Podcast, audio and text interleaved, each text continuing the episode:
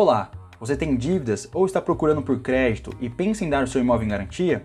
Cuidado, nós somos o programa de apoio ao endividado da Universidade de São Paulo e hoje vamos alertar sobre os riscos do empréstimo com imóvel em garantia.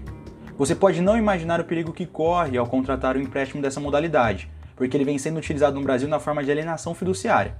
E por que isso é ruim? No contrato de alienação fiduciária, existe a transferência da propriedade do imóvel no momento do empréstimo, Assim, apesar de continuar morando na casa, você não é mais o dono dela. E se não conseguir pagar o empréstimo, você a perderá de vez em poucos meses. Além de tudo, os custos de transferência, taxas e impostos são altos e é você que irá pagar por eles. Conhecer seus direitos é o primeiro passo para proteger o seu patrimônio. Evite o endividamento.